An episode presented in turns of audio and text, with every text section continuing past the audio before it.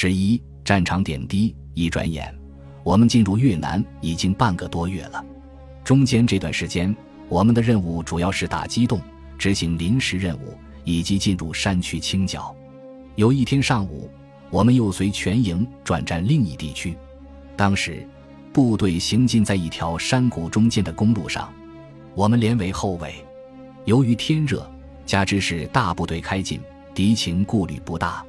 所以，部队行军有点像和平时期的拉练，战士们也在三两一群的边走边聊。突然，前方响起密集的枪声，瞬间，公路上已经全无一人，部队全部疏散到公路两侧。这也是在战争中学会的，动作之快，在平时训练中是很难做到的。我们一个北京战友在团做训谷当参谋，当时正和政治处的几个干事走在一起。枪响时，他面前有一个水坑，他一个箭步越过水坑卧倒了。稍后，他起身回头一看，几个政治处的干事浑身是泥。他问：“怎么搞的？”宣传股长难堪地说道：“没来得及，卧在水坑里了。”这是一直成为笑料，笑的是政治干部军事素质差一些，笑的是宣传股长当时可能也吓得不轻。我通过电台与营长联系。问是怎么回事？营长说九连是尖兵连，山上有越南人向他们开枪。我说要不要我们上去增援？营长命令我们连去一个排。我问副连长：“你准备让哪个排去？”副连长说：“三排去。”我说：“三排在后面山上担任后卫，为什么让他们去？”因为三排长是比较勇敢的人。副连长说：“一排长不想去。”我当即说。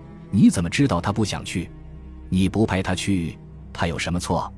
你把他的排派出去两公里，你看他去不去？当时按照行军序列，一排在前面，一排长正好和我们队部在一起。我也知道他年龄大，都已经结婚了，而且大家都知道没几天就要撤军回国了，所以他确实在请战态度上不太积极。大家也能看出，高平遭伏击后，他思想上有点胆怯。但我当时的指导思想是：作战中总会有牺牲的，开始时情况不明，伤亡会大一些，所以要把有战斗力的部队和勇敢的干部留在后面关键时刻使用。所以我坚持让副连长派一排上去增援。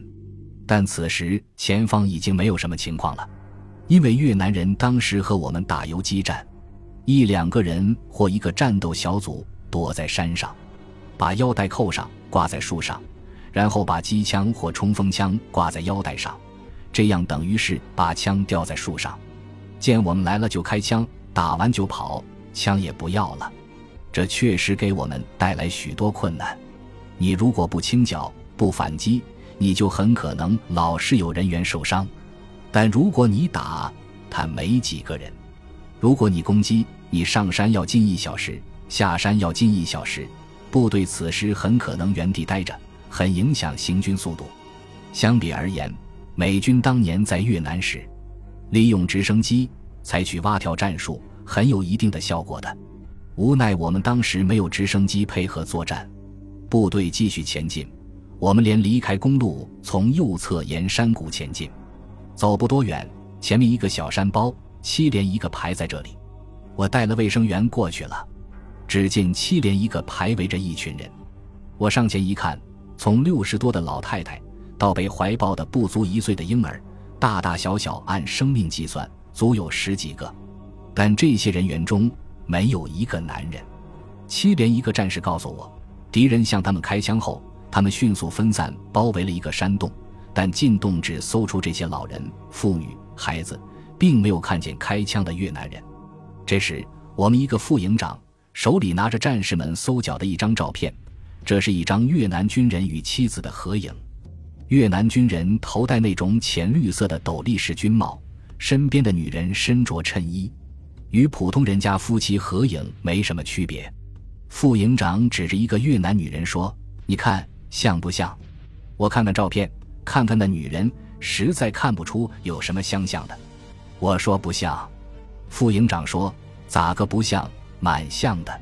这时，副营长指着那女人外衣下露出的衬衣下摆，看是不是军装？七连副连长上前抓住那女人的外衣，向上掀起，可能是想看看是不是军用衬衣。外衣皮掀起，衬衣也被掀起，露出半截乳房。越南女人不敢吭声，只是默默地站立着。还是我们说算了算了，他才把人家的衣服放下来。后来这个副连长在另一次战斗中负伤了，我们都笑话他，之所以受伤是不该看的瞎看。这时。有个女人怀抱孩子在低声哭泣，当时教导员跟营里医生说：“看看是不是孩子病了。”医生过去看了一下，回来说：“妈的，是个死孩子。”我们都很诧异，不知是怎么回事。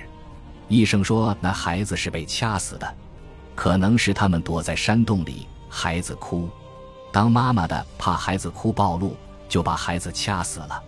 那孩子估计也就一岁左右。”想想战争中，百姓其实是最可怜的。那几天里，我们每天进山清剿，越南人都躲到山里去了。我们每天都在山里转来转去，主动寻找越军。每天各个连都会遇上零星的越军抵抗，但通常都会很快结束战斗，因为我们人数多于越军，武器装备强于越军，加上我们的战士很能吃苦，在高的山说上就上。因而越军对我们也没有办法，一旦被我们遇上，基本上就是两条路：逃跑或者被击毙。进入越南后，由于都是机动作战，很难知道下一小时是什么情况，因而都是各班自己做饭，用饼干桶装点水。越南河流还比较多，找水不是问题。放上缴纳的中国上海大米，煮半干的稀饭，再放点菜地里拔的蒜苗。感觉还可以，没时间做饭就吃压缩饼干。有时清剿到村里时，或许能有鸡或鸡蛋。尽管如此，战后看看当时照的照片，还是觉得个个都瘦了。配属的民工在伙食上就比我们强多了。上级配发的罐头有红绕肉、红烧茄子、菠萝、青豆等。由于天气热，大家都不愿意吃未加热的红烧肉罐头。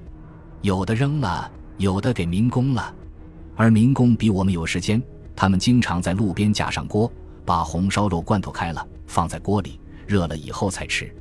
而我们最喜欢吃的是青豆罐头，像冷盘，天热吃着很爽口。大家都佩服广西民工做鸡的速度惊人，常常是我们的战士还没把鸡处理完，而民工杀的鸡已经下锅了。在越南时。有人杀猪也很有绝活。越南的猪体型比较小，大约也就四五十斤一头，长不大。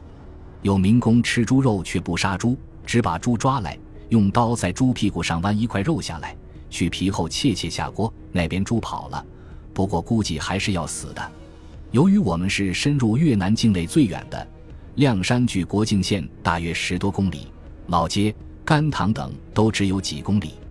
而我们进攻的高平地区，距国境线直线距离是近百公里，公路距离一百多公里，加之我们是执行机动作战任务，已经没有前后方之分。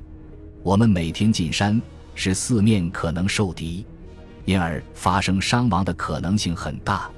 战士们执行警戒任务时也很谨慎小心，但是毕竟是战士，同时也是年轻小伙子。